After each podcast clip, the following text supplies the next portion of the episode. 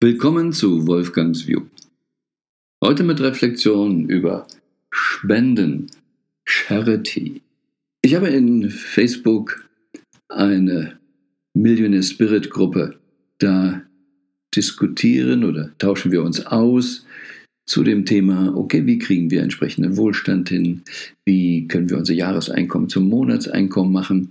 Und da ist auch immer wieder ein Thema Spenden. Heißt das nicht, wir sollen mindestens 10% spenden? Und jüngst, als wir das Thema Spenden hatten, sagte ich, ich bin sehr vorsichtig mit Spenden. Es geht nicht um generelles Spenden.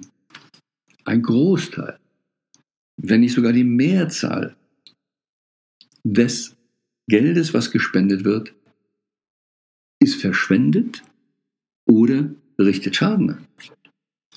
Wie geht das denn? Ja, wir haben so eine Tendenz, wenn wir irgendwo Not sehen, vermeintliche Not oder echte Not, dann spenden wir dahin. Was haben wir dadurch verändert? Ja, vielleicht war einer hungrig und wir haben jemandem eine Mahlzeit gegeben, dann haben wir etwas verändert. Aber kennen wir nicht alle den Spruch, willst du jemanden glücklich machen für einen Tag, dann mach ihn satt, gib ihm einen Fisch. Willst ihn glücklich machen für ein Leben, lehre ihn fischen. Das heißt, alles, was wir an sogenannter Charity haben, an Spenden aufrufen, geht oft dahin, nur an der Oberfläche etwas zu ändern. Dass wir Kinder, die ohne Frühstück zur Schule kommen, dass wir denen Frühstück geben, dass wir vielleicht irgendwo in Afrika ein bisschen Futter abliefern. Aber grundsätzlich ändert sich nichts. Und es wird zu einer immer weitergehenden Geschichte. Und das bedeutet im Prinzip, wenn ich da spende, dass ich die Zustände manifestiere. Nun möchte ich nicht falsch verstanden werden. Auch wenn es darum geht, dass wir uns als Menschen alle gut und sinnvoll ernähren sollen, würde ich darüber jetzt nicht mit einem Patienten auf der Intensivstation diskutieren wollen, sondern da müssen wir erstmal sehen, wie kommt er von der Intensivstation runter und dann können wir sehen, wie es weitergeht. Aber bei so vielen Dingen gibt es Möglichkeiten, es anders zu machen. Und es fängt an, dass uns bewusst wird, wenn es so heißt, Charity ist etwas für Non-Profit. Das heißt, da ist beschlossen, kein Profit zu machen. Da wird überhaupt nicht drüber nachgedacht, wie man Profit macht. Man hängt am Tropf.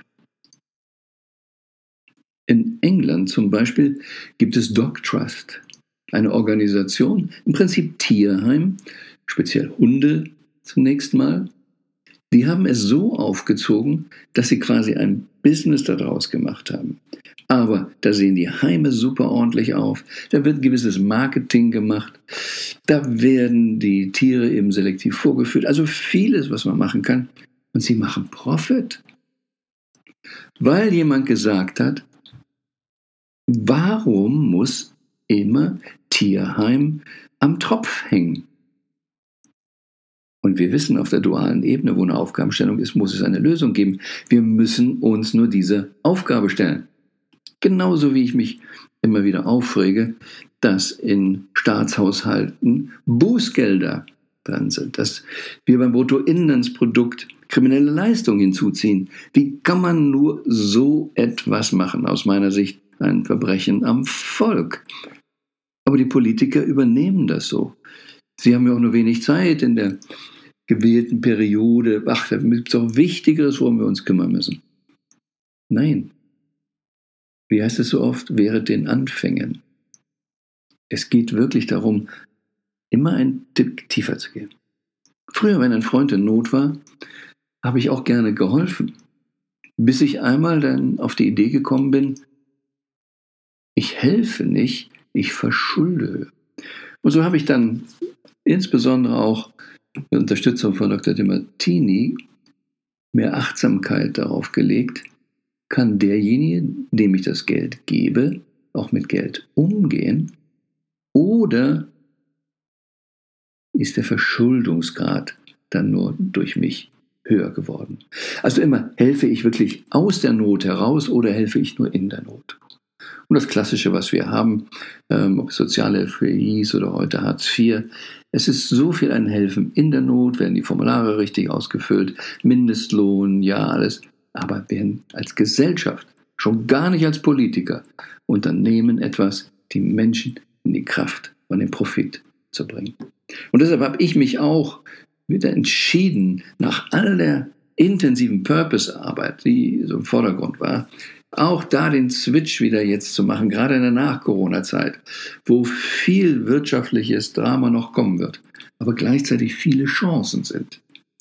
Wirklich noch mehr Mindset hier zu predigen und unseren Klienten zu helfen, zu sehen, wo die ganzen Möglichkeiten sind.